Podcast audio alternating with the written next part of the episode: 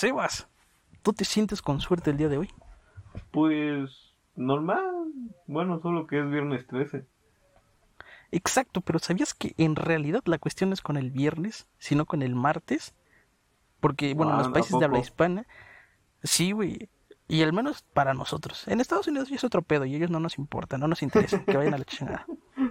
Pero, a- al menos en los países de habla hispana, el día de la superstición de la mala suerte es el martes 13 y no el viernes. Aunque pues no existe una evidencia, vaya, 100% científica respecto a esto.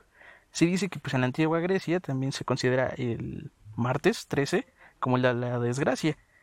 Los hechos Mm, históricos que aumentan todo esto, este eh, mito, leyenda, eh, día de mala suerte, que gracias al cielito lindo pues no es hoy, es que eh, en las cruzadas, la cuarta cruzada, para ser exactos, fue la caída de Constantinopla, tu rancho natal.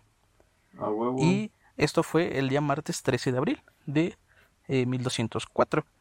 Y la segunda parte de su caída, su caída 2, la 2.0, que fue ya pues, un 29 de mayo, que igual no nos interesa, pero pues la primera fue el 13, un martes de 1204. ¿Te sabías esa? O sea, hoy no es el día de la mala suerte, es el martes. No, pero pues mira, chingate esta. Este es el origen del mito del viernes 13, güey. Como, no A- me a ver. lo que me dijiste. A ver, no, bueno, refútame.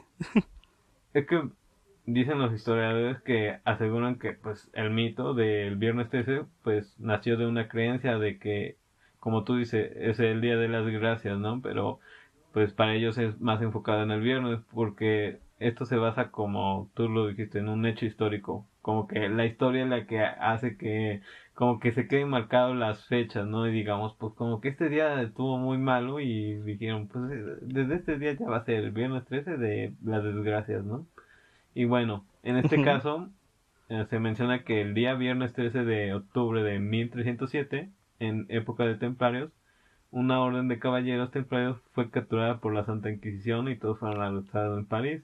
Y pues esa noche hubo un montón de masacres de grandes proporciones, hubo eh, decapitados, asesinados en la hoguera, o sea, fue un pinche desmadre, ¿no? Entonces las pocas personas que le vieron escapar dijeron, en la madre ese día está de la verga.